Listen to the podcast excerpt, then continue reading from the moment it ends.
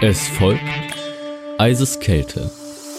Eine Erzählung geschrieben von Leonhard Wunderlich, gesprochen vom Autor. Gute Unterhaltung.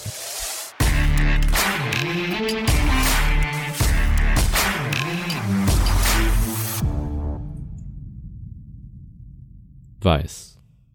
Der Boden, die Bäume von Schnee bedeckt, stand Gustav da. Die weiße Masse lag unter seinen Füßen, welche dort durch sein Gewicht zu einer festen Platte zusammengedrückt worden war. Um ihn herum nur Sträucher und Bäume, die alle wie ausgestorben wirkten, belagert und erdrückt durch den Niederschlag der kalten Jahreszeit. Alles Leben war aus dem Wald gewichen, jedes Reh oder jeder Hirsch, jedes Nagetier und noch so klein Insekt hatte sich an einen warmen, vielleicht unterirdisch liegenden Ort zurückgezogen, die Erde und der Schnee des Bodens kaltherzig und schwer, die Luft des Himmels dünn und doch schwermütig und klirrend kalt.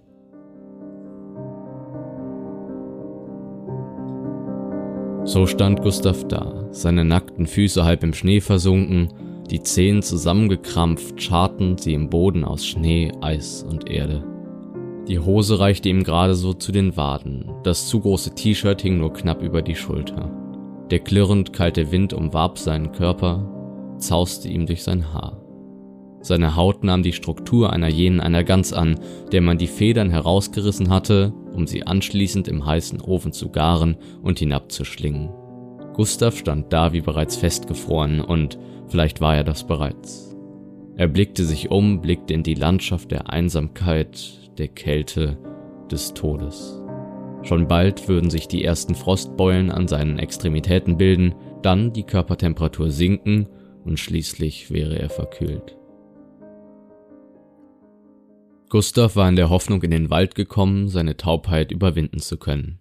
Ihm war selbstverständlich bewusst gewesen, dass er die Fähigkeit zu hören nicht so mir nichts, dir nichts wieder hätte erlangen können, doch zumindest war es seine Hoffnung gewesen, seine sonstige Taubheit zu überwinden.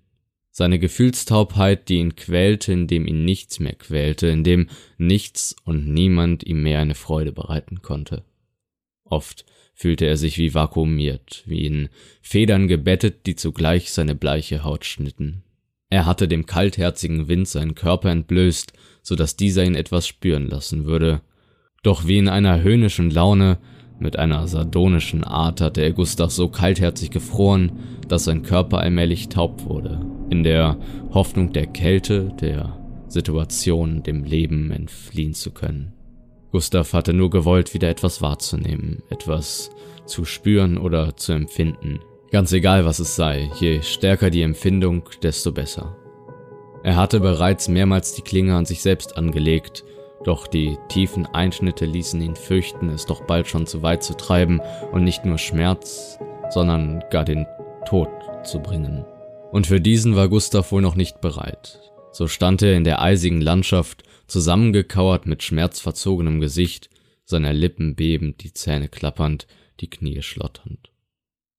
Er verspürte das Verlangen, sich hinabzusetzen, gar hinzulegen. Auf einmal wirkten Eis und Schnee so einladend, als könnten sie ihn in die weiten, weichen Arme nehmen und ihn hinfortbegleiten, aus einer Welt hinausführen, welche für Gustav verstummt, gestorben war, welche er nicht mehr wahrnahm, nicht mehr hören konnte, Ersteres könnte sich noch ändern, doch letzteres wäre wohl ab jenem Tag für immer bestimmt gewesen. Gustav sank zusammen, der Wind grüßte mit einem tiefen Seufzer, die kleinen Schneehaufen aufgetürmt auf den Ästen der kahlen Bäume zerstoben. So lag Gustav, so lag die Landschaft da, eingeschneit, bitterkalt und weiß. Gustav schlug seine Augen auf. Er lag auf der Lichtung, auf der er schon wenige Monate zuvor gelegen hatte, doch jetzt lag er gebettet in Blumen und Gras, lag auf dem weichen, schwammigen Moos, das seinen Rücken stützte und den Kopf umschmeichelte. Die Büsche und Bäume um ihn herum waren zu neuem Leben erwacht, und nicht nur, dass sich Blüten und Blätter im Wind wogen, auch konnte Gustav das frohe Singen der Vögel, das geschäftige Wirken der Insekten wahrnehmen, ja, hören. So lag er auf der Lichtung, auf welche er sich erst vor wenigen Monaten zum Sterben gelegt hatte, und er freute sich seiner neuen, alten Fähigkeit. Zu hören. Er hörte den Wald, den Wind und schließlich sich selbst, eine menschliche Stimme, welche er allgemein am heftigsten vermisst hatte. Man hatte sein Trommelfell, das durch ein lautes Geräusch wohl zerborsten sein mochte, wieder rekonstruieren können, hatte sich in einer langen, aufwendigen, schwierigen Operation diesem gewidmet und schließlich Gustav einen seiner Sinne wieder geschenkt, ihm die Lust am Leben zurückbeschafft. Gustav lag schon Stunden da und sprach mit sich selbst, horchte sich selber.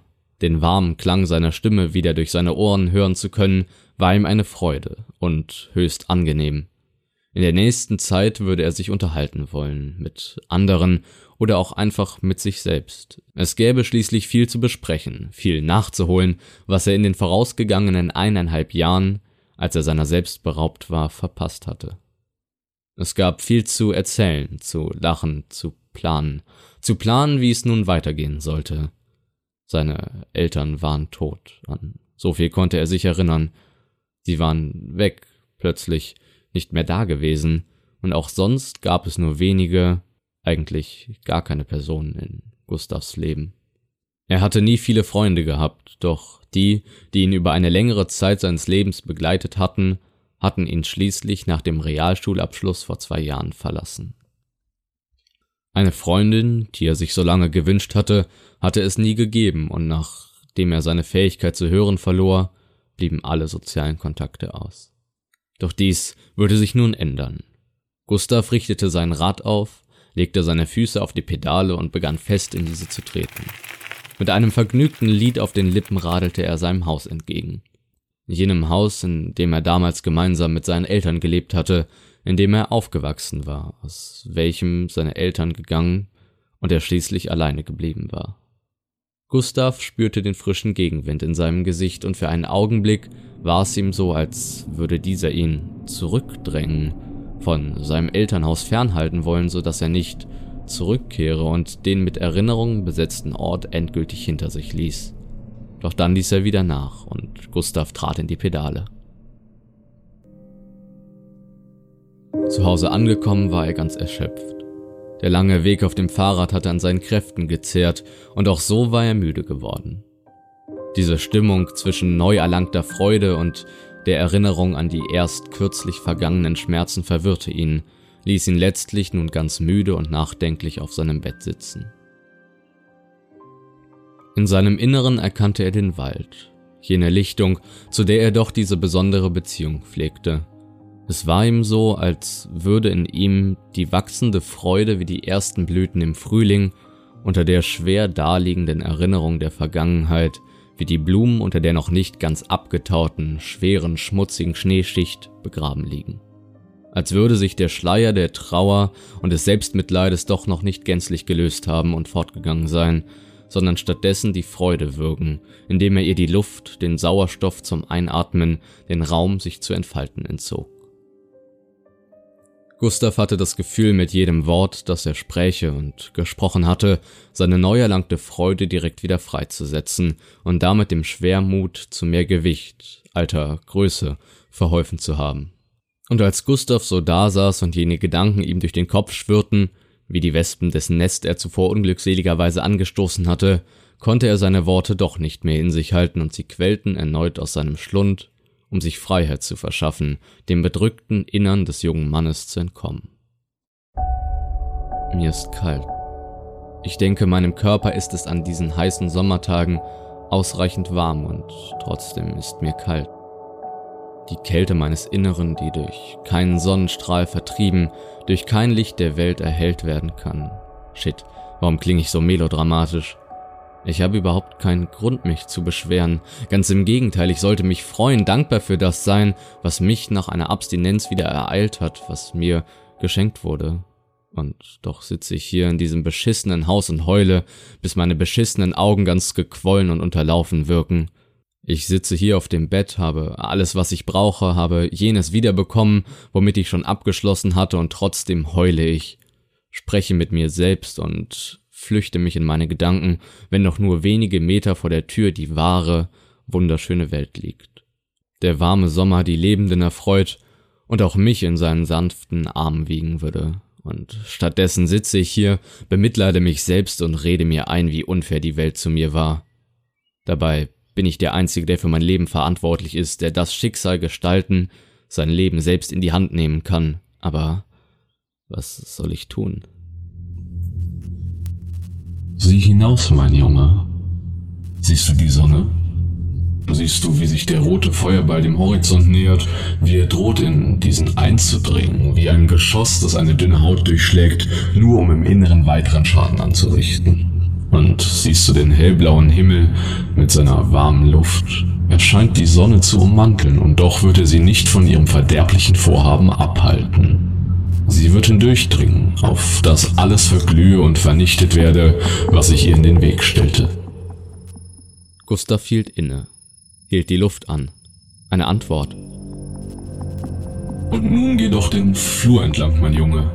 Geh doch in das Esszimmer an dessen großes Fenster und blicke heraus. Greife neben dich und ertaste das Eisen. Spürst du unter deinen Fingern, wie du mit diesen das Eisen umschmeichelst?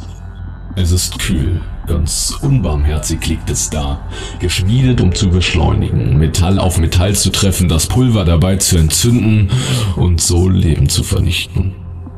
Blick durch das Fenster, mein Junge, die Sonne, wie sie sich dem Horizont entgegenneigt.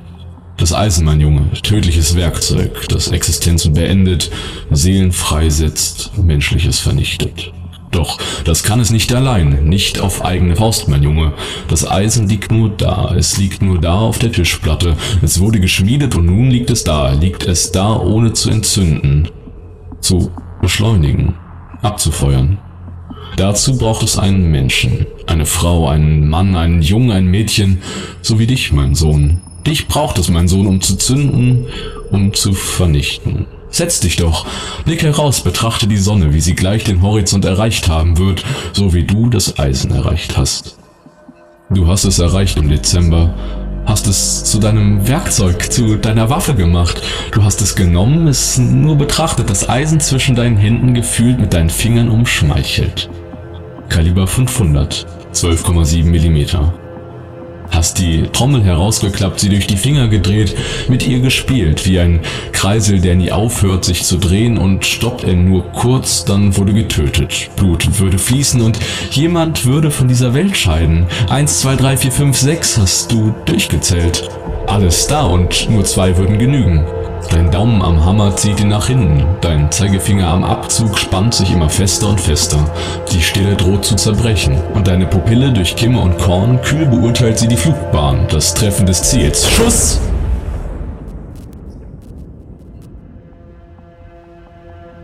Sieh hinaus, mein Junge, die Sonne berührt gerade den Horizont.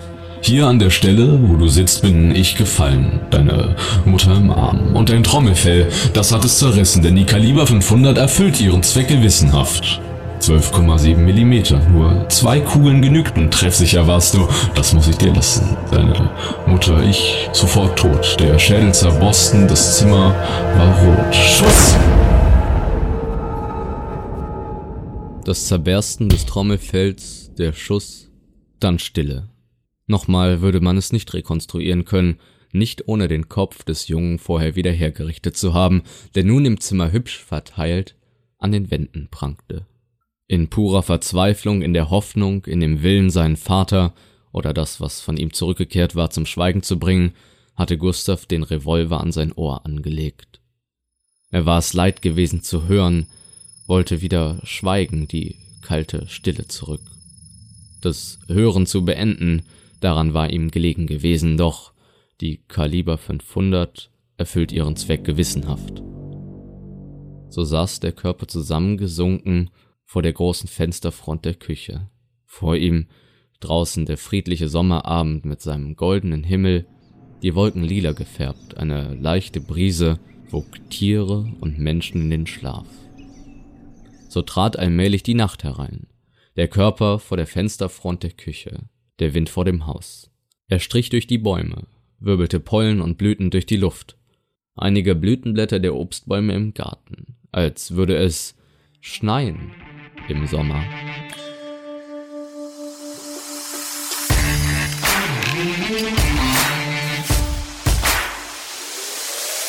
Sie hörten Eiseskälte. Eine Erzählung geschrieben von Leonhard Wunderlich, gesprochen vom Autor. Eine Toxiety-Produktion. Zusatzinformationen finden Sie in den Show Notes. Sollte Ihnen das Gehörte gefallen haben und Sie haben nun Lust auf mehr, folgen Sie uns doch, um nichts mehr zu verpassen. Beehren Sie uns bald wieder. Überall, wo es Podcasts gibt.